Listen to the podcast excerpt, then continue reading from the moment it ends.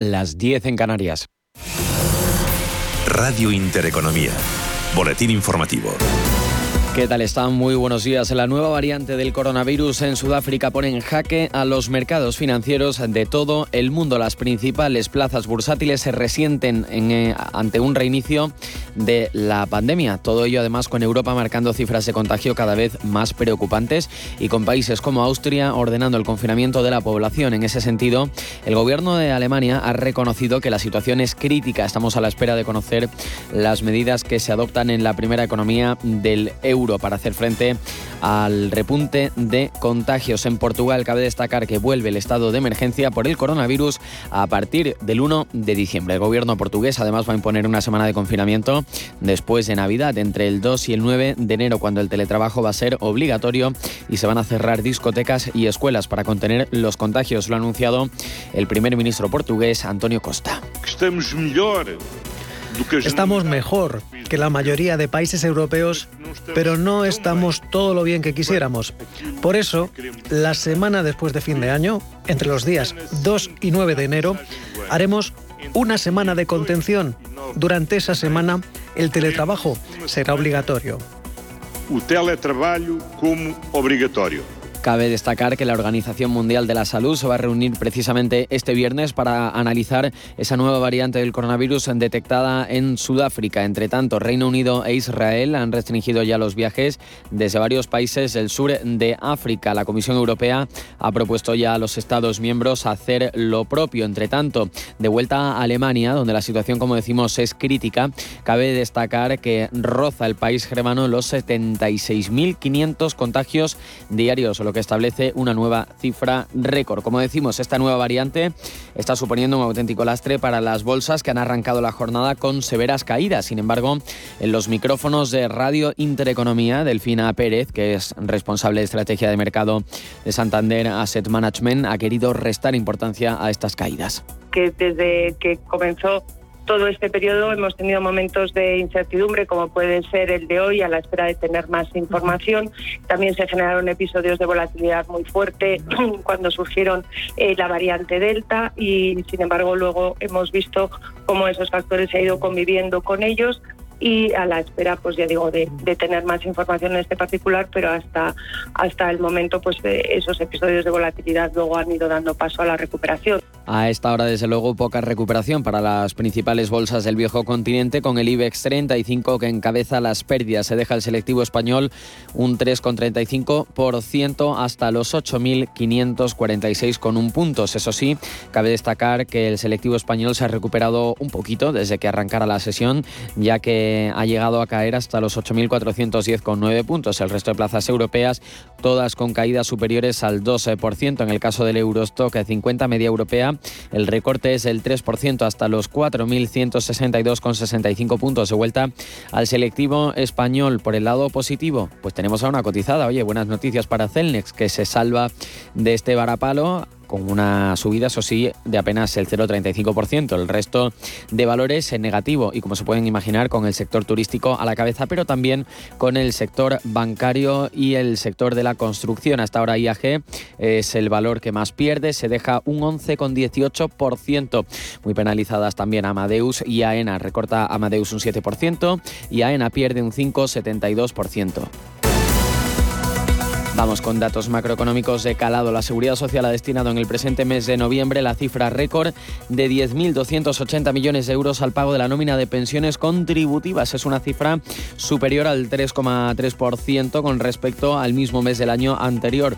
Así lo ha comunicado este viernes el Ministerio de Seguridad Social. Entre tanto, la cifra de negocios de las empresas aumentó un 18,1% en septiembre con respecto al mismo mes del año anterior, moderando en seis décimas la subida que se registró en agosto, según el índice de cifra de negocios empresarial publicado este viernes por el INE. Y en el terreno presupuestario, una vez que el Gobierno ha salvado el trámite de las cuentas públicas del año que viene en el Congreso, la ministra de Hacienda pone las luces largas y asegura incluso que el presidente Pedro Sánchez ya ha dado la orden para empezar a confeccionar las cuentas del año 2023. María Jesús Montero ha querido desmentir así que se vayan a prorrogar las cuentas públicas del año que viene, ya que la intención, dice, es agotar la legislatura que la vocación del Ministerio es trabajar para el año que viene de forma que tengamos un nuevo presupuesto para el año 22, y aunque algunas formaciones políticas eh, han trasladado desde el primer momento que probablemente serían los últimos presupuestos, quiero desmentirlo. Mi intención es volver a conformar unas nuevas cuentas públicas para el año 22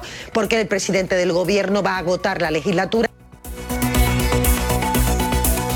Pues así es como despedimos este boletín informativo y así les dejamos aquí en Radio Intereconomía con la recta final de Capital Intereconomía. Más información en esta sintonía en poco menos de una hora. Si me escuchas es porque te interesa. Porque lo que contamos en Radio Intereconomía es útil para ti. Información práctica para la inmensa mayoría de ciudadanos. Intereconomía. Porque te interesa. Y nos conectamos al planeta con Iberia. En Cali, Colombia, puedes descubrir músicos callejeros mientras disfrutas de un champú bayuno a base de miel, piña y maíz, por ejemplo. Por cierto, a partir de diciembre volvemos a ofrecer vuelos directos a Cali, tres a la semana. Iberia, 75 años comprometidos con América Latina. Capital Intereconomía les ofrece la noticia sostenible de la semana. Ferrovial se adjudica la construcción de un tramo de autopista en Perú por 100 millones de euros, uno de los principales mercados de Ferrovial en su plan de negocio y que conseguirá reducir el tráfico y las emisiones de CO2. El contrato, que se ejecutará en 24 meses, incluye la construcción de una carretera de dos carriles con tres rotondas y el reemplazo de los sistemas de riego.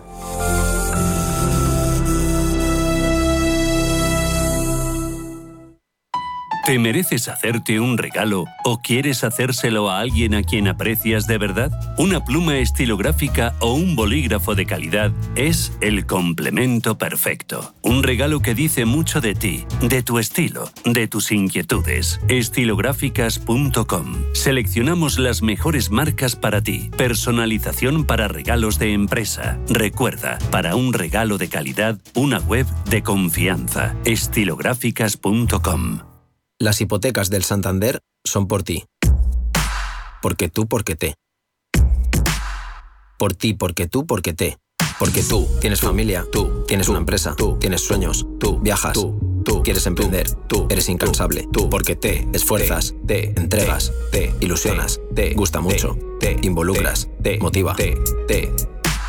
Santander, por ti, los primeros. Porque tú, porque te.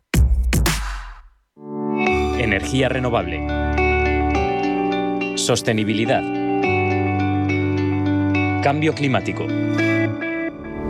Empleo. Desarrollo. Población. Futuro. Forestalia. Deutsche Zurich Pensiones ofrece una amplia gama de soluciones para el ahorro colectivo y da respuesta a los diferentes perfiles inversores. Confía en Deutsche Zurich Pensiones para la gestión del plan de pensiones de tu empresa, con la solvencia de dos grandes grupos multinacionales como Deutsche Bank y Zurich Seguros. Asesórate llamándonos al 93 367 3830 o entra en dzp.es. Costiña Chocolate, el chocolate con estrella. Costiña Chocolate son blanc, lait, blonde y noir. Cuatro deliciosos e intensos sabores elaborados con mucho mimo y de forma artesanal en el obrador del chef Manuel Costiña, en Santa Comba, A Coruña. La selección del mejor cacao y su ligereza en boca los convierten en el cierre más dulce y especial para la ocasión que tú decidas. Costiña Chocolate patrocina tu sobremesa estas Navidades. Disponible online en retirodacostina.com y las mejores tiendas gourmet de España. Costiña Chocolate, el chocolate con estrella. La navegación, el cultivo, la rueda. Muchos han sido los inventos históricos, pero nosotros creemos que el mayor invento de la humanidad es cómo medir el tiempo. Barbadillo. 200 años. Origen, experiencias y sueños.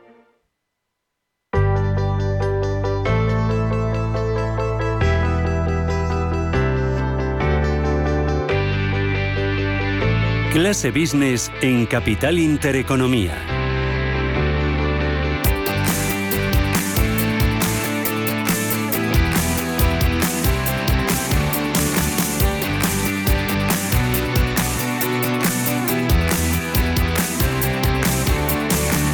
Clase Business en Radio Intereconomía. Le tomamos el pulso al turismo hoy un poco, un poco, un poco con las un poco- un poco bastante pulsaciones. torcido, ¿no? Sí, con las pulsaciones un poco elevadas. Hoy está, está la cosa. Mucha preocupación por esa nueva variante de Sudáfrica, por restricciones. El anuncio también de Bruselas de que va, va a proponer eh, cerrar, eh, cancelar los vuelos con eh, Sudáfrica y lo que ha hecho Reino Unido, que contábamos esta mañana desde las 7, cancelando los, los vuelos con, con seis países africanos. Así que así tenemos la cuestión y también lo nuestro aquí en España, con la entrada en vigor del pasaporte COVID en Cataluña. Mañana va a entrar en vigor en Navarra, que ya tiene el visto bueno del, del Tribunal de Justicia, el Tribunal Superior de Justicia de Navarra y la Comunidad Valencia- Valenciana, previsiblemente, si también tiene ese aval, lo va a poner en marcha la, la semana que viene. Eh, así es lo que tenemos. Y, eh, y si queremos viajar a algunos sitios, pues habrá que llevar el pasaporte. Fernando Tomás, ¿qué tal? ¿Cómo Buenos estás? días, chicos. Buenos días. ¿Eh? Esto cada día va, va peor esto, ¿eh? Bueno, tampoco hay que poner exagerado. Eh, hombre, es delicado, las, las cosas como son. Ya lo hemos hablado en los programas de las semanas anteriores, ¿no? Eh, cuando alguien se venía un poco arriba, que había que tener, había que ser cautos, como tal. Y hoy además amanece, un- nunca mejor dicho, un viernes negro. Sí. Un viernes negro. La bolsa, ¿qué lo voy a decir a vosotros? Ha caído. Y ciertos países empiezan con el tema de restricciones. Tal. Esperemos que no nos fastidien la Navidad. Esperemos que no. Pero para eso estamos aquí. Domenech Biosca, presidente de Educatur, ¿cómo estás? Biosca, muy buenos Pues días. mira, Enellín, Enellín, Enellín. Enellín porque están haciendo un programa espectacular para sacar todos los tesoros que tiene Enellín y convertirlo en un destino turístico. Ahora todo el mundo quiere ser turismo, ¿os dais cuenta? no? Yo pensaba que te habían confinado allí. No mal Bueno, sitio, además, no mal- el, no mal el- sitio. el- el viernes que viene estaré a vuestro lado. Ah, sí, Ya, sí, me qué lo bien, qué alegría. me nos- Y cariñoso. Que no va a hacer largo, se nos va a hacer. Tra- nos tra- igual que le decimos a Maribel, tráenos algo. ¿eh? Bueno, Os, tra- os tra- os traeré Cariño. corazón. cariño. Eh, En forma de corazón. ¿estás preocupado? Sí, estoy preocupado porque me doy cuenta que están adelantando las, las, las cenas de empresa con grupos, o sea que mañana no, pero haré hoy. Estoy preocupado porque veo que resulta que se sigue reuniendo gente en las calles. Estoy preocupado porque los estudiantes llenan las plazas de las, de las ciudades que son típicamente estudiantiles. Eh, Estoy preocupado porque veo en el campo de fútbol que todo, o sea, eh, yo creo que hay dos mundos, ¿no? Los que tenemos datos y estamos preocupados los que ignoran la realidad. Y eso nos va, aunque tengamos muchos vacunados, esto nos va a costar disgustos. Y pensar que ahora, mm, si nos hace daño ahora, pensar las consecuencias del tiempo que tardarán los mercados emisores en volver a poder funcionar. Nos podemos encontrar con un lapso de unos meses mirando a la sombra. Lo que va a tirar es el turismo nacional, ¿no, Fernando? Está tirando. De Está tirando y va a seguir tirando, porque de fuera, tal y como está el patio, a lo mejor no hay, Bueno, no, no va a ser pronto cuando puedan venir Es eh, la, es la mayoritariamente. es la única alternativa como tal hoy día. ¿no? Yo en estas- esta última semana he hablado con diferentes hoteleros, incluso de aquí de Madrid, y bueno, pues son bastante optimistas. Incluso ya la, la apertura del mercado americano, pues eso les está animando lu- mucho. Y luego, pues, por ejemplo, las, las distintas comunidades autónomas están, bueno, y tienen activado los bonos turísticos y oye, es, es, es importante. Ayer estaba en un hotel que tiene un, un precio de diario, fíjate, de 500 euros. ¿eh? Eh, y, y van a emitir el bono. Luego alguien que se quiera pegar un capricho, oye, con el, aplican el 50% de, lo- de los bonos. Y eso está ayudando un poco, sobre todo al, al sector con el que yo me siento más identificado, lógicamente, después de 43 años en una agencia de viajes. Bueno, era un buen día para... datos, Sí, Dominic, dinos. Esta semana he cogido cuatro aviones, si lo sabes, llenos, 300 euros el vuelo de Santiago a Madrid y los aeropuertos que tropezabas. Quiere decir que el mercado nacional sí que la gente está saliendo mucho, ¿no? Eh, lo más importante para mí es la OMT. Sabéis que va a hacerse la asamblea en el Hotel Marriott Auditorium. Estuve ayer y lleno total. Va a ser una asamblea conflictiva por las, por las disputas y malos pensamientos que hay entre los que las persiguen.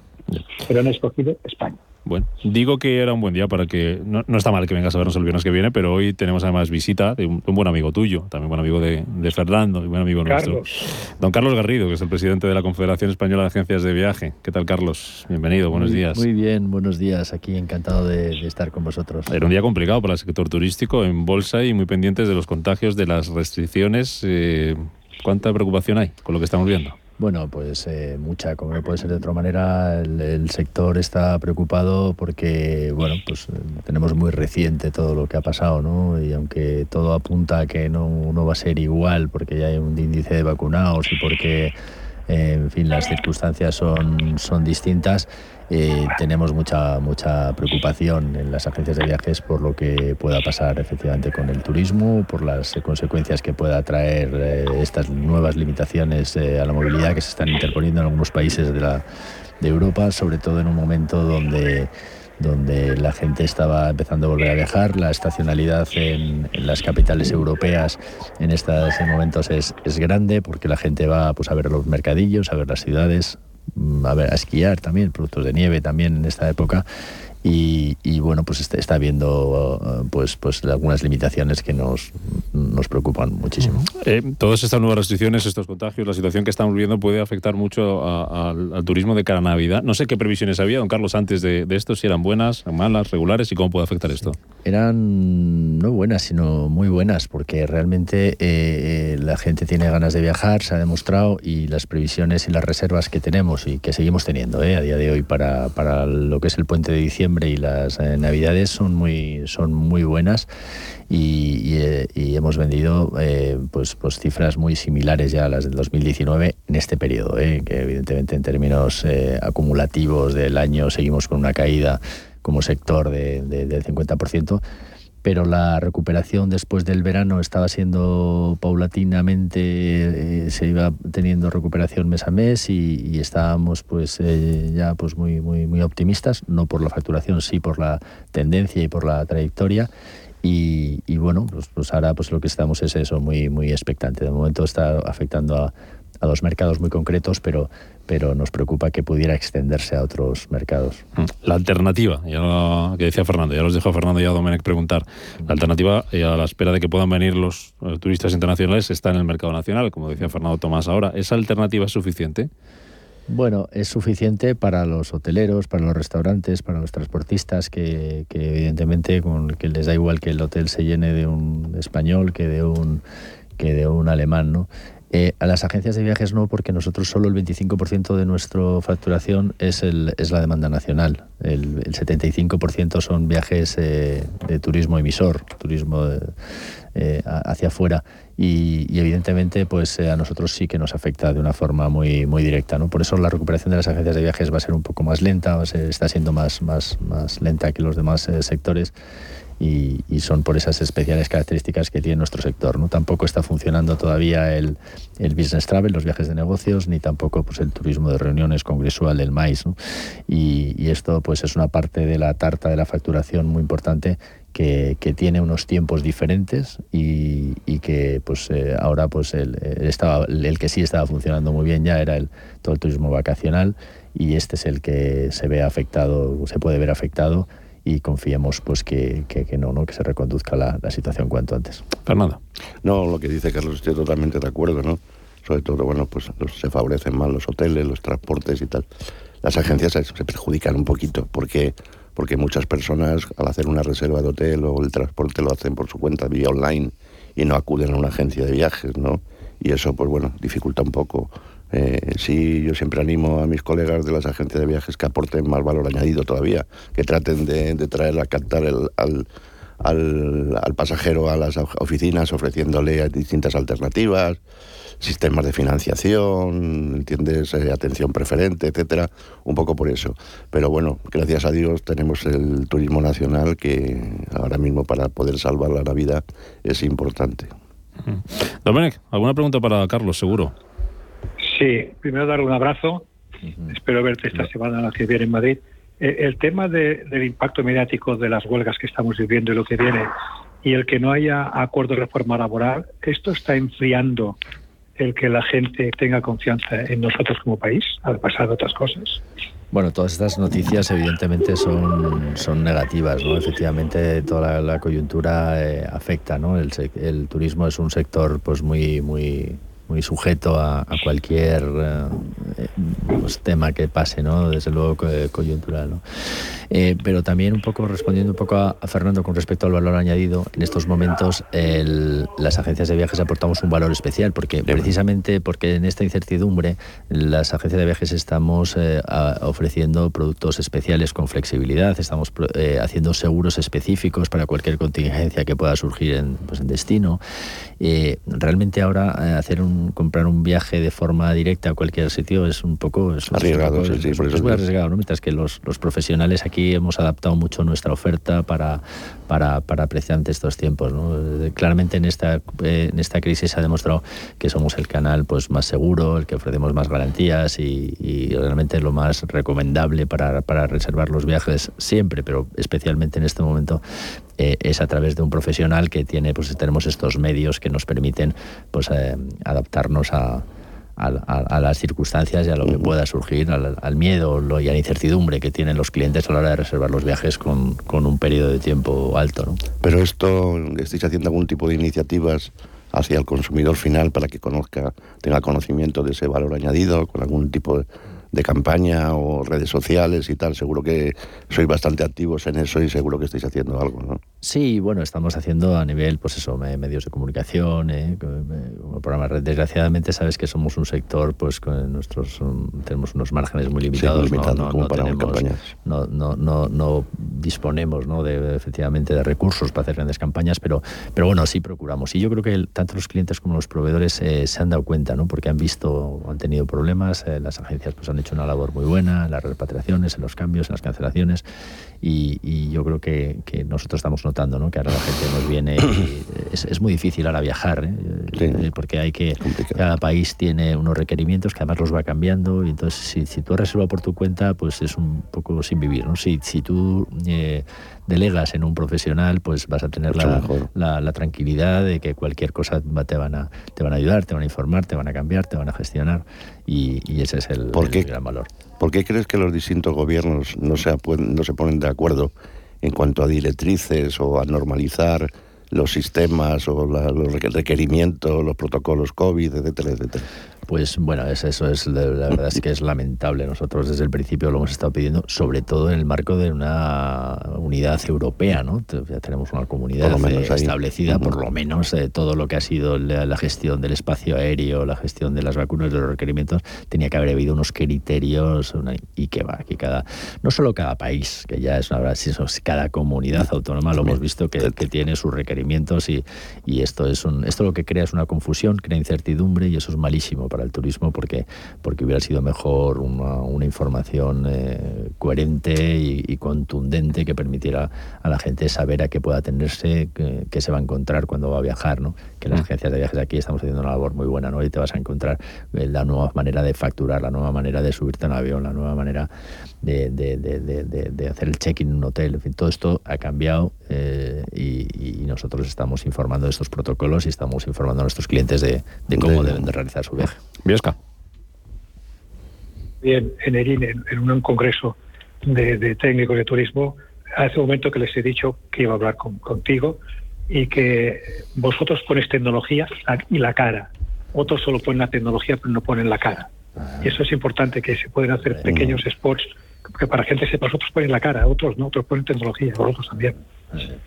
Es verdad, nosotros eh, eh, sabes que además en nuestro sector contamos con los mejores eh, partners tecnológicos que hay, ¿no? que, están en, el IBEX, alguno de ellos, y, tenemos las mejores tecnologías que, a, nuestra disposición. Pero evidentemente lo bueno es que ponemos efectivamente la cara. La gente viene, sabe quiénes somos, lo que, lo que hacemos, dónde estamos y, y ese asesoramiento es fundamental a la hora de realizar determinados viajes. Yo comprendo que uno quiere comprarse pues un servicio suelto, y pues bueno, pues puede hacerlo, evidentemente, y lo hacen. Y hay un mercado y siempre hemos eh, convivido con la venta directa.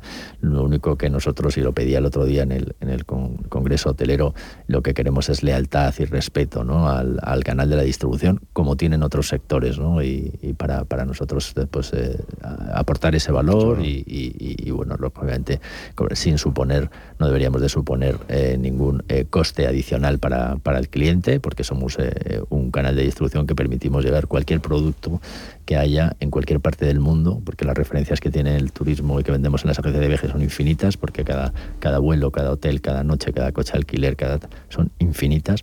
Eh, y, esto hay que organizarlo y para eso hace falta un canal de distribución que te permita, si tienes hoy cualquier producto aquí, poderlo comercializar en cualquier parte del mundo. ¿no? Y para esto tienes que tener un canal de distribución y tienes que retribuirlo. ¿no? Y, efectivamente será pues eso. Y, nosotros damos la cara y lo hacemos pues con, profesionalidad y, con, y con, con, todo lo que hace falta, con todas las garantías, los seguros y, la tecnología que hace falta. ¿Qué, les parece al sector turístico de las agencias, eh, en particular el pasaporte COVID? Hoy entra en vigor en Cataluña, mañana en Navarra, se está implantando en algunas comunidades.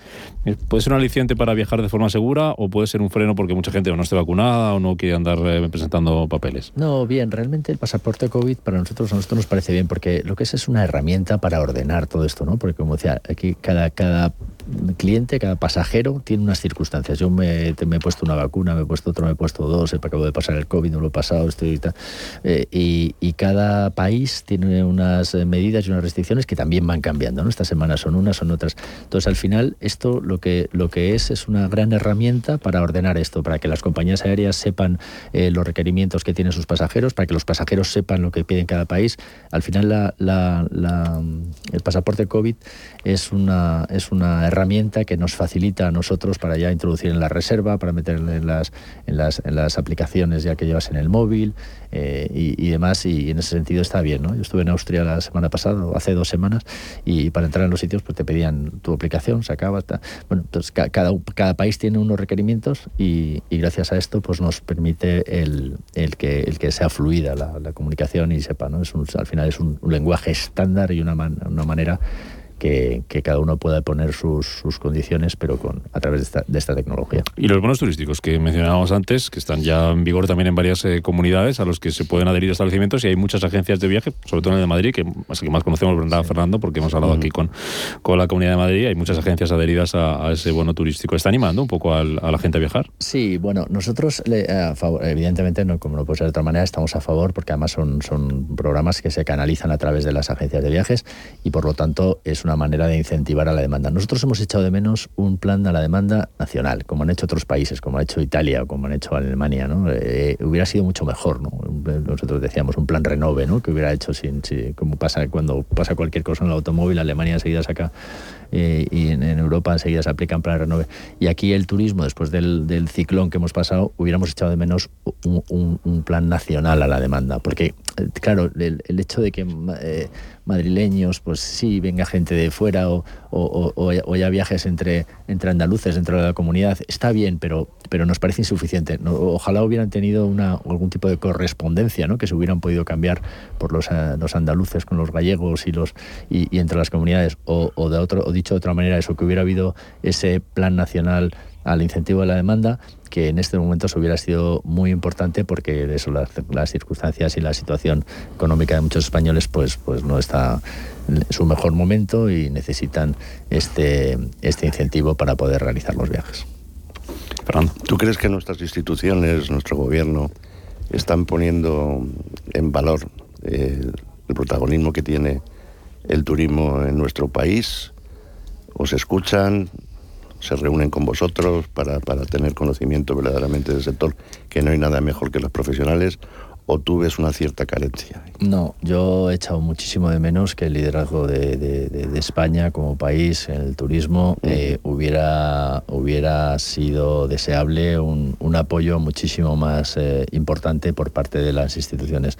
Eh, las ayudas a las agencias de viajes todavía no han llegado, han llegado el 10%, el 15%, un año y medio sin facturar, haciendo frente a todos los costes. yo estoy viviendo esto, muchos compañeros que nos llaman unas situaciones francamente dramáticas dramáticas. La gente está, está, está. Y es un error, porque desde luego si queremos reactivar el turismo, necesitamos a las agencias de viajes porque nosotros nos encargamos de la logística, de la paquetización, de la distribución, de, la, de, de, hacer todo, de, la comercialización y distribución de viajes. ¿no? Entonces, nunca el turismo jamás se va a recuperar sin las agencias de viajes. Más de la mitad de los turistas que ven a España lo hacen de forma intermediada.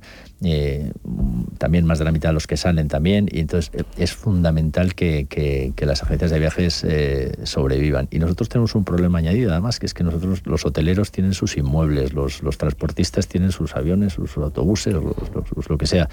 Pero nosotros el único activo que tenemos es nuestro personal. Y si tenemos que destruir empleo como se está destruyendo, estamos eh, realmente afectando a nuestro, a nuestro negocio y nos preocupa muchísimo. Biosca, te dejo la última.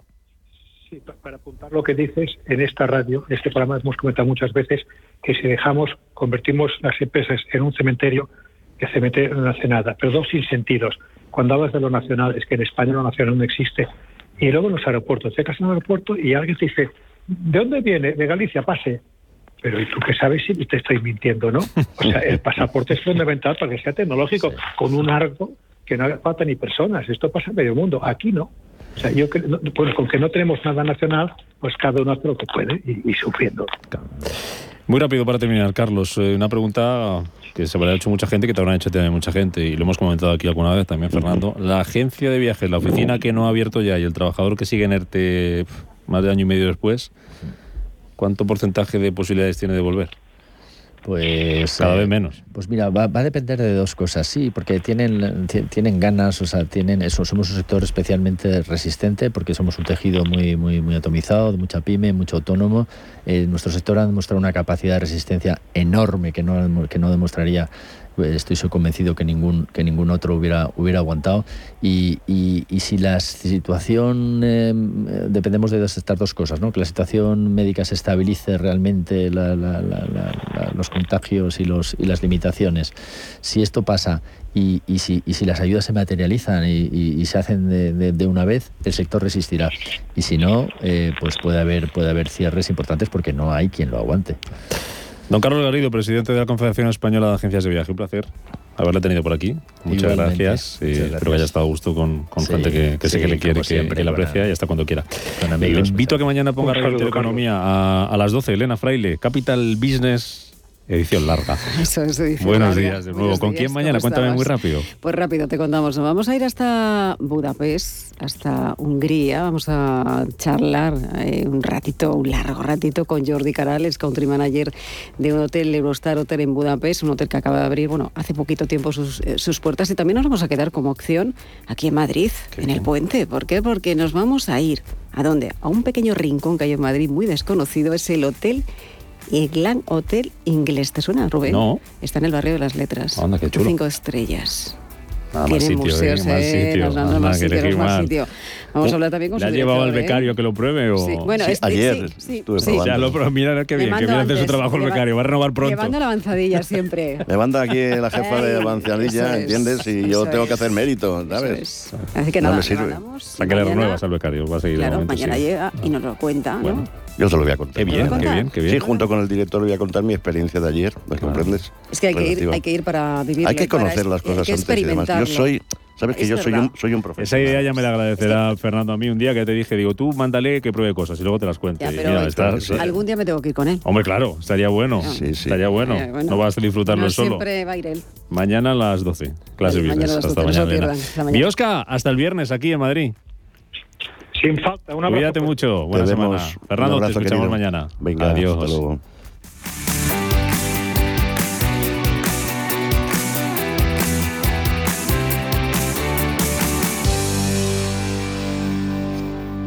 Disfrutar del otoño en el Bierzo y los castaños del Tiemblo, recoger setas en Soria y pasear por los alledos de Segovia. Y degustar un rico asado en Valladolid con un buen vino. Y conocer el románico de Zamora. Y recorrer el camino de Santiago. Y surcar las arribes del Duero en Salamanca. Y todo con el bono turístico. Este otoño Castilla y León. ¿Y tú, cuándo vienes? Bontobel Asset Management calidad suiza con el objetivo de obtener rendimientos superiores a largo plazo.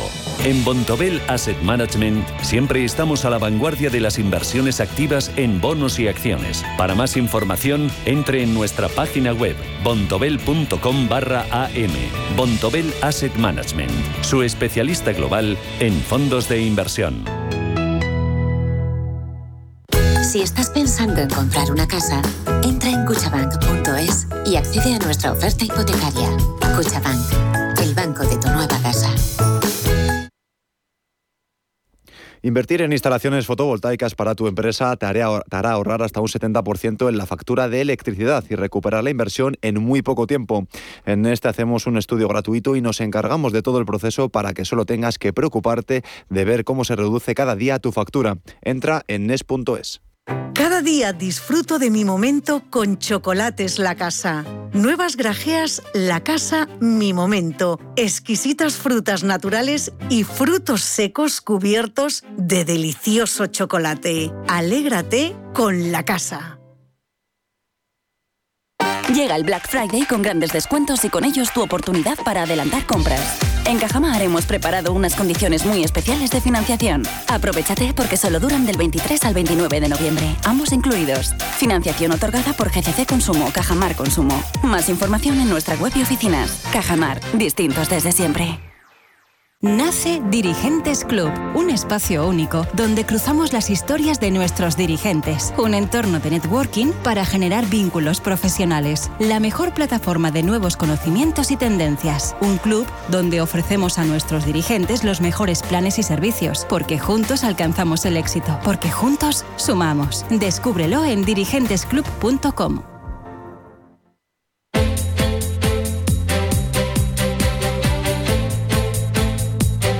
En Capital Intereconomía, Foro de Empleo.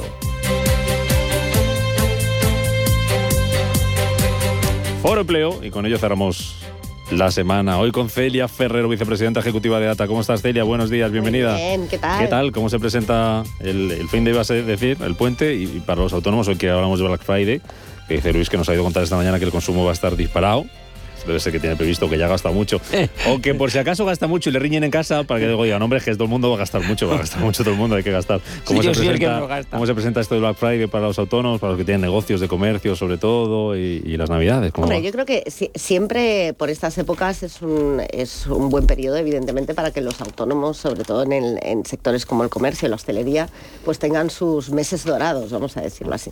Em, lo que pasa es que muchos de ellos vienen muy debilitados, entonces posiblemente pues compras de stock, problemas de suministro, em, ahí han tenido, han tenido muchas dificultades, sobre todo porque no tenían músculo financiero tampoco para comprar. Entonces ya veremos. Yo creo que ex- sí que creo que va a haber una subida del consumo, siempre y cuando esta sexta ola, que parece que ya está ahí, no, no, nos, no nos traiga más disgustos y- y yo creo que positivo.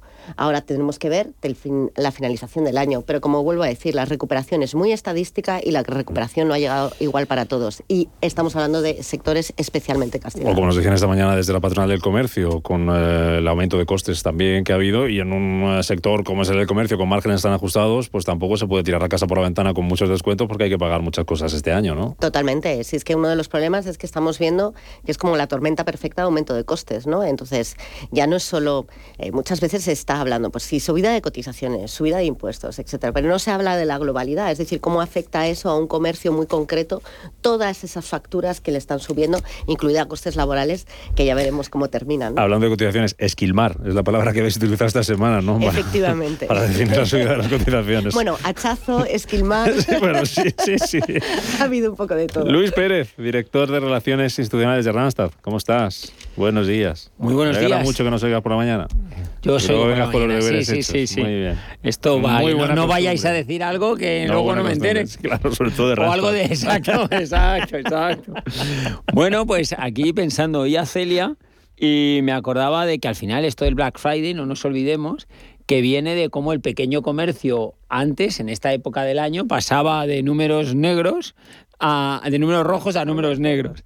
Con lo cual de esto seguro que algo, que algo quedará y, y- y sobre todo en Lo- los... lo- pero lo que pasa es que cada vez hay más rebajas, hay más periodos de descuento. eh, esto lo que pretende- Ya no hay colas en la puerta del corte inglés. Bueno, esto ya es, otra cosa. Es que esto cambia nuestros hábitos de consumo. Mm, eh, eh, os recuerdo que antes, yo no sé vosotros, pero nosotros dejábamos las compras navideñas para el último momento, ¿no? Era parte del, encan- de, parte del encanto de la Navidad.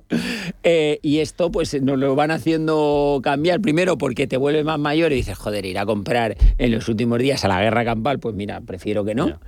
Y dos, por todas estas cosas, oye, pues si me sale un 10% más barato, pues tiro. Pero esto al final crea empleo, el, unas- un fin de semana, una semana como Black Friday, la Navidad entiendo que sí. ¿Habéis- ¿No habéis sacado las previsiones todavía este año? No, bueno, Es un eh, poco... este- ¿Qué esperáis? ¿Las vais a sacar el día antes para fallar o qué? So- sobre todo para que otros no nos, no nos ganen por tiempo. Esto es o muy pronto o muy tarde. Esto ya sabes. Esto ya sabes los de marketing. Pero lo que sí es verdad es que el mercado previo a la reforma eh, parece que está tirando, está, es- sobre todo que está recuperándose, no nos olvidemos. Es decir, nosotros vemos el termómetro de la demanda, pero lo que no nos podemos olvidar es de dónde venimos. Es decir, cuando se oyen todos vuestros resultados de este año, nosotros tenemos, como creo que las, en la mayoría de las cosas, eh, 2019 y 2020, porque compararlo contra el 2020, pues me parece que cuando menos está lejos de la realidad, porque fue un año extremadamente complejo y evidentemente respecto a esto, pues ya eh, solo faltaría que no creciéramos, ¿no? Es que... Ahora te pregunto por la temporalidad y hablamos del eh, contrato fijo discontinuo y hablamos de teletrabajo.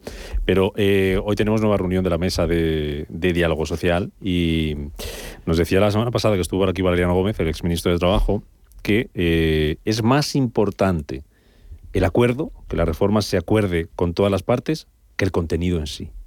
¿Estáis de acuerdo? Hombre, yo creo que tiene que haber ambas cosas. Eh, no, tiene, no tiene mucho sentido que se busque el acuerdo si no estamos de acuerdo sobre el texto. Entonces, eh, el acuerdo... eh, Pero mejor eh, un texto que convenza a todos, aunque se deje Hombre, cosas eso- cada eso uno por medio. Es lo que pasa, es decir, al final tiene que haber cesiones por ambas partes y en este caso, desgraciadamente, ya no es por ambas partes, sino por las tres partes, porque el gobierno también, eh, digamos que tiene posiciones a veces mucho más radicales, vamos a decir, con respecto al texto presentado y a su defensa. ¿No? Eh, yo, creo, yo creo que ahí eh, el, acuerdo no puede ser el único fin. Yo creo que hay que hacer una buena reforma. Es que nos estamos jugando mucho. Nos estamos jugando no solo la recuperación, sino también nos estamos jugando eh, el, el futuro y la creación de empleo con unos retos enormes, ¿no? que ya los estamos viendo, el tema de la reforma de las pensiones, el sistema de protección social. No nos podemos jugar todo a una foto. Y yo creo que eso, eso es algo que deben tener en cuenta también los agentes en la mesa y especialmente el gobierno. ¿Sigue estando el principal problema en la temporalidad, Luis? En- Bueno, en- eh, en llegar a un eh, acuerdo ahí. Yo, yo creo que hay que separar eh, lo que es el problema de lo que de, de los titulares de lo que hay que no, arreglar. no digo ¿eh? que la temporalidad sea un problema. No, no, no, no, es decir, es Digo evidente que, que- hay un que en- hay- en que esa hay un- parte de la es negociación. decir, es evidente que hay un escollo importante en la en la legislación, vuelvo siempre a lo mismo, en la legislación de la temporalidad, pero to- no nos podemos olvidar que la legislación de la temporalidad que tanto se ha cambiado en España normalmente no ha solucionado el problema de la temporalidad, con lo cual coincido totalmente con, con Celia en que es una oportunidad histórica. Porque es verdad que la temporalidad hay mucha parte, sobre todo yo vuelvo a lo mismo, el gran, la gran bolsa de fraude es solucionable a través de algunas medidas de legislación sin ningún lugar a dudas. Sin ningún lugar a dudas. ¿eh?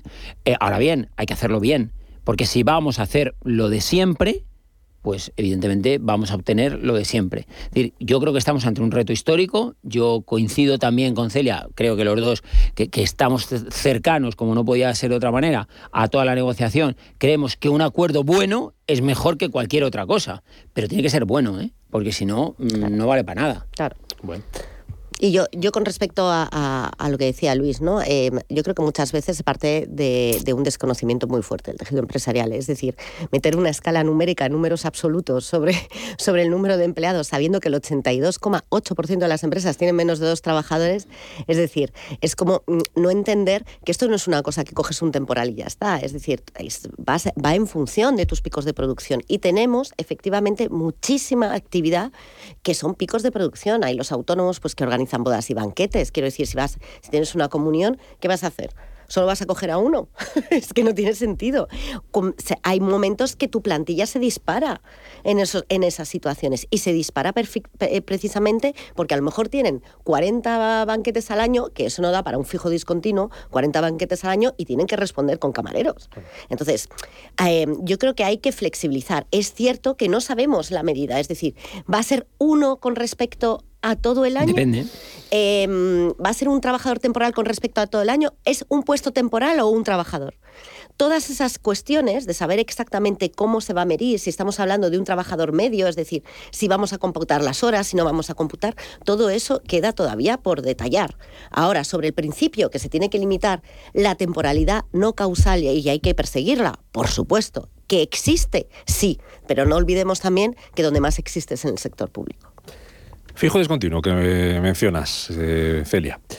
Leo en El Economista hoy, Luis, eh, las empresas de trabajo temporal están dispuestas a ir más allá de la pretensión del Gobierno de fomentar la contratación de trabajadores para ser cedidos a otras empresas mediante la fórmula de fijo discontinuo. Dice esta información de hoy del Economista. Fuentes del sector adelantan que estarían dispuestos a que en vez de fijos discontinuos la CTT aumentase la contratación indefinida. Vamos a ver, yo me, alegra que, pongas encima de la mesa este, este tema, ¿no? Yo creo, primero, por un, por un lado, eh, esto viene de un marco general que hay en Europa, con una figura muy parecida al fijo discontinuo, ¿no? Eh, yo creo que el fijo discontinuo es una figura que se puede adaptar en muchos casos a, a una parte del uso de, la temporalidad por parte de las agencias privadas de empleo. Y lo que sí es verdad es que el uso del fijo discontinuo tiene que abarcar todo tipo de, puestas a disposición. Es decir, y por no hablar de terminología que la gente no entienda, es decir, que valga para utilizaciones fijas discontinuas, que valga para utilizaciones temporales y que en algún caso valga para utilizaciones fijas. Por supuesto, yo creo que depende de la esta, pero que el marco debe cerrarse en el, en el fijo discontinuo, que además es, parece que es la figura que el gobierno pone encima de la mesa y que es la más parecida a muchas de las figuras que hay en Europa en la, parte del fijo discontinuo. ¿Y, hay mucho mal uso del contrato temporal para hacer para suplir a un fijo discontinuo? Mm, vamos a ver, es que el uso del fijo discontinuo para una industria usual es más complejo que en el caso, por ejemplo, de una empresa de unas empresas como las nuestras. ¿Por qué? Porque si realmente el fijo discontinuo tiene mucha flexibilidad, se convierte en una herramienta de más valor añadido en nuestro sector que en cualquier otro, porque yo puedo contratar a una persona y que sea especialista, voy a poner un ejemplo, carretillero, y me vale para muchos sectores y además creo que le puedo ayudar en esa inserción a la, al empleo a través de la formación y de un montón de cosas, que es lo que pasa, vuelvo a lo mismo, en otros países, donde, oye, no solo nos quedamos en esto, sino a través de determinadas fórmulas, pues eh, en los periodos de inactividad, pues a través de determinadas fórmulas, pues oye, le damos una formación complementaria esencial en España. ¿eh? Vuelvo a, mi discurso de siempre. Uno de cada dos trabajadores prácticamente no tiene ni formación profesional ni formación universitaria. Con lo cual, si tú a esta persona le ofreces un contrato eh, fijo discontinuo, le puedes ofrecer eh, em, mayor formación y además muchas experiencias de empleo, pues creo que se convierte en una herramienta de mucho valor para la sociedad y para las empresas. ¿Se usa mucho esta fórmula de contratación o no? En España, cero. Principalmente porque hasta este momento nos, eh, las agencias de empleo en España no tenían esa figura como herramienta para poder hacer este tipo de cosas. Yo creo que ya eh, el sector, lo que es, yo creo que uno de los retos es dejar de ser ETTs y convertirnos en agencias privadas de empleo, que es como, o agencias de empleo, como se denomina en toda Europa, y dar ese paso adelante, que creo que es un paso adelante para ofrecer flexibilidad a las empresas y para ofrecer un desarrollo profesional a los trabajadores. Yo creo que es una gran oportunidad. ¿Esto está en la mesa, el diálogo social? Sí. Vale, bien. Sí, sí, yo, yo estoy totalmente de acuerdo con Luis. Yo creo que es, un, que es un instrumento siempre y cuando tenga esa flexibilidad y que los costes de los tiempos de inactividad no sean, no sean eh, todos para, para, para, la empresa y se recorten más. Yo creo que además en este caso las agencias de empleo, las ETTs, tienen ahí un, un, campo enorme y sobre todo porque van a dar un paraguas a ese trabajador que se va a mover de forma más ágil dentro del empleo y dentro del mercado laboral, que es uno de los grandes problemas. El problema es de, las, de los trabajadores de temporada o temporales, en muchos casos, em, es que mm, no tienen, tienen una incertidumbre constante, no tienen un paraguas detrás que les esté moviendo. Y en este este caso que haya, eh, digamos, un intermediario que permita a esa persona no tenerla inactiva o tenerla inactiva el menos tiempo posible, pues es bueno para, para, para las empresas que hacen uso de, eh, que necesitan este tipo de flexibilidad y lo hace para, bien para el trabajador porque, entre otras cosas, se le puede formar, va a tener más experiencia y no va a estar abandonado ante un mercado muy complejo, Mm. en el que hoy en día, pues el- lo que se está pidiendo son unas capacidades y unas eh, habilidades que a lo mejor muchos de nuestros trabajadores no tienen. Y es una forma de reciclar de forma controlada al trabajador a través de intermediarios. ¿Podrían hacer esas empresas, Delia? No se lo pregunto a Luis, porque me, me sé la respuesta. Me imagino también por dónde puede ir la tuya, pero eh, no eres parte implicada. ¿Podrían hacer esas empresas el trabajo de colocación mucho mejor de lo que lo está haciendo el SEPE, el antiguo Bueno, INEM? eso se ha sabido siempre. Yo me acuerdo todavía cuando trabajaba. Cuando era en- más joven. en, en, en las ETES que hicimos, que hicimos un estudio en el cual pues, eh, las empresas de trabajo temporal intermediaban un 14%, mis- mientras que el SEPE no llegaba ni al 3%. ¿no? ¿Para, qué, para qué Eh, quere- para qué queremos al SEPE si no es para pagar prestaciones? yo, yo, yo creo que el SEPE que efectivamente hay que vincularlo a esas prestaciones y a esas ayudas ¿no? y orientarlo, pero el SEPE no tiene por qué hacer todo. Es decir, si no sabe hacer una cosa que básicamente es contactar con el empleador, él tendrá a los trabajadores, pero no contacta con el empleador, Pero, pues que pero, lo hagan otros. pero lo que está claro es que en España tenemos un problema de casamiento entre empleador y parados, o empleados que también puedan cambiar de trabajo. Eso es así. Pero, pero es, una, es una cuestión de que o tienes un incentivo privado a la búsqueda de ese matching o al final lo hace nadie, o ¿no? no lo hace nadie porque, porque es complejo. Pero date cuenta, Rubén, em, que eh, vuelvo a lo mismo, que esto pasa en Europa. ¿eh? Daros cuenta que en España... Pero en Europa hay tanto mm, La- la- desfase entre la, La- es decir, necesidad... que, que haya un, un error, me vais a permitir la, la pedantería, de- del mismatch, ¿no? de la falta de casamiento entre oferta y demanda, es algo que pasa en todos los sitios, ¿vale? Porque Más o normal. menos que en España. no- mucho más, que es ahí donde iba. ¿Por qué? Porque la labor del intermediario, o sea, sé, nosotros, en España es de las más bajas de toda Europa, por no decir la más baja, ¿eh? que hay- que hay mucho más, baja que en hay- hay Portugal. menos o que en casamiento, peor casamiento en España que en otros países. Mucho más. Claro. Porque al final, cuando tú incentivas al intermediario, buscas la eficiencia en el mercado. Pero si esto es muy fácil, si nosotros tuviéramos que ir a comprar fruta a Mercamadrid, evidentemente la eficiencia sería mucho menor. Es como los de los representantes de los futbolistas. Lo que le interesa es que esté colocado y bien colocado, ¿no? Efectivamente. Y si no, no cobra. Es decir, pero no solo eso, y vuelvo a lo mismo, es que nosotros tenemos otro problema añadido, que muchos trabajadores necesitan de la experiencia para poder insertarse en el mercado laboral. Entonces, jo, alguien que te permite una transversabilidad en tu experiencia, alguien que te permite todo esto es un valor añadido para el trabajador, para la empresa e, insisto, hasta la sociedad, para la sociedad. Es decir, porque en un momento como este, creo que es un... Por eso es tan importante la reforma. Creo que hay cinco o seis temas que pueden transformar el futuro del mercado laboral para nuestros hijos. ¿eh? Bueno, vamos a ver qué pasa con esa reunión, a ver si hay avances o no. Una cosa más, eh, Celia, eh, teletrabajo. Vamos a volver a teletrabajar. Portugal va a establecer teletrabajo obligatorio entre el 2 y el 9 de enero para hacer frente al aumento de los contagios. También se está tomando esa, esa dirección en otros, otros me- países. yo- yo Esto del teletrabajo, los que nos dijeron que había venido para quedarse era un poco milonga, ¿no? Porque un 8% de teletrabajadores en septiembre. Sí, sí, yo creo, yo creo que va y viene. Al final, al final el teletrabajo, eh, eh, lo bueno es que ya está aquí. O sea, Ya, ya lo conocemos. Ya lo conocemos, ya está aquí, ya sabemos más o menos cómo funciona. Quedan muchísimas cosas por mejorar, entre otras cosas, pues todo el tema de, de sensorización de los puestos de trabajo, prevención de riesgos laborales en el domicilio. Se hizo una etcétera. ley que nadie aplica, Se pero, hizo- pero se ya hizo está la ley. Y, y, bueno, y, esta, y, y yo creo que, que- que está, está para quedarse en el sentido como concepto, es decir, como herramienta. Irá y volverá. Y, y muchas personas preferirán estar en, en- en- en- en una situación de teletrabajo, tener más disponibilidad de teletrabajo y otras no. Otras en su casa se les caen los cuatro muros encima. Entonces, o se desconcentran o no pueden trabajar bien. La productividad ahí es muy importante. Entonces, yo creo que es más buscar desde mi punto de vista, ¿eh? Eh, más que buscar el teletrabajo tal y como lo concebi- concebimos hoy dentro de los domicilios, hay que buscar el trabajo en remoto. Y el trabajo en remoto quiere decir que yo puedo trabajar desde cualquier sitio, no solo en mi casa. Y yo creo que es ahí hacia donde tiene que ir el concepto del teletrabajo. Y además que nos puede ayudar muchísimo por sí. Tenemos que hacer frente a todo el tema de la España vaciada. Tenemos que hacer frente a precisamente intentar que no haya esos desplazamientos a través de vehículos, etcétera, contaminantes, con lo cual tendremos que acercar esos centros de trabajo en remoto a las poblaciones y para evitar todo ese movimiento y sobre todo para facilitar la vida a los propios trabajadores y aumentar la productividad de las empresas. Tú por si acaso, Luis, vete poniendo la DSL en Totana. Pues si tienes que volver a trabajar. No, yo mis padres esto ya lo hicieron a tiempo. Ah, vale, vale, vale. Pero eh, yo, yo creo que Celia ha, ha definido el concepto. El teletrabajo irá y volverá. Es decir, ni es la panacea, es verdad que tú decías la norma, la norma tampoco es no es ni tan siquiera flexible para esto. ¿La norma se cumple? Volvemos a lo de siempre. Yo no lo sé, las grandes compañías no nos queda más remedio que cumplirla.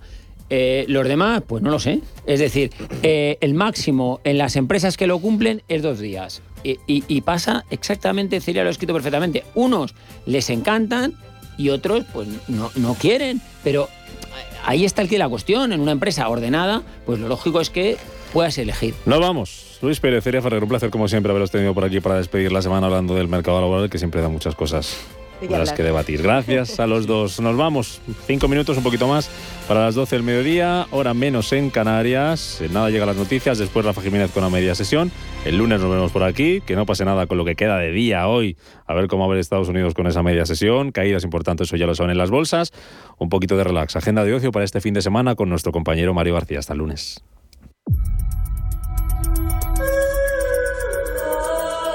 Era un apellido que sonaba tan apetitoso, tan seductor. Comenzamos esta sección con cine porque hoy llega a nuestras carteleras La Casa Gucci.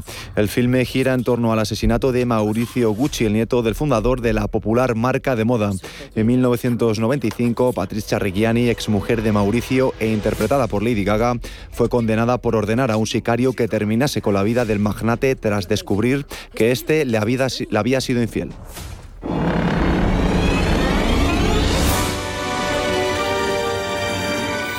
Con motivo de la llegada de la Navidad, el Teatro Circo Price acoge del 26 de noviembre al 9 de enero su clásico montaje navideño, que la Navidad pasada transformó el teatro en una enorme juguetería con el regreso del personaje Cometa. Una producción especial que se ha convertido en uno de los eventos clásicos de la agenda, de la agenda madrileña. Cuando tengo miedo puedo llegar a ser un monstruo. Como todos. Y continuamos con teatro porque la cantante y actriz Ana Belén protagoniza Eva contra Eva, una adaptación teatral del oscarizado filme Eva el desnudo, una versión escrita por Pau Miró y dirigida por Silvia Munt que se presenta del 17 de noviembre al 12 de diciembre, de martes a domingos, en el Teatro Reina Victoria. Yo tuve una banda que ahora es vuestra, canciones que te atrapan, que recuerdan. Y acabamos con música porque hoy viernes 26 Dani Martín, el que fuera vocalista del Canto del Loco, se sube al escenario del Withing Center por partida doble. Lo hace para presentar No, no vuelve, con el que precisamente quiere rendir homenaje a la banda que le dio fama reinterpretando algunos de sus éxitos más recordados.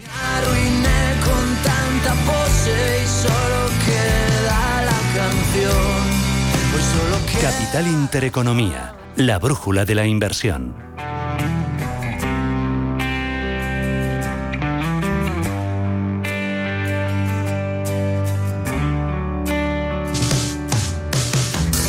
el dolor de tripas, la decepción.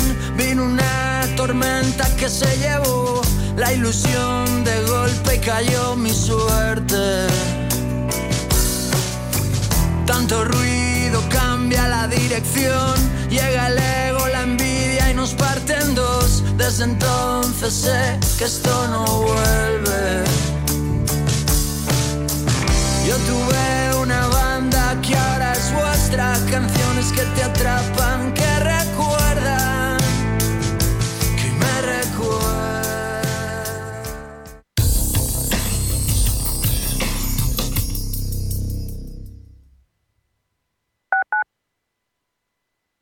En Madrid tienes mil tiendas donde comprar. Y también un restaurante al que siempre quisiste ir. Un monumento que estás deseando fotografiar. Y un museo que no te cansas de visitar.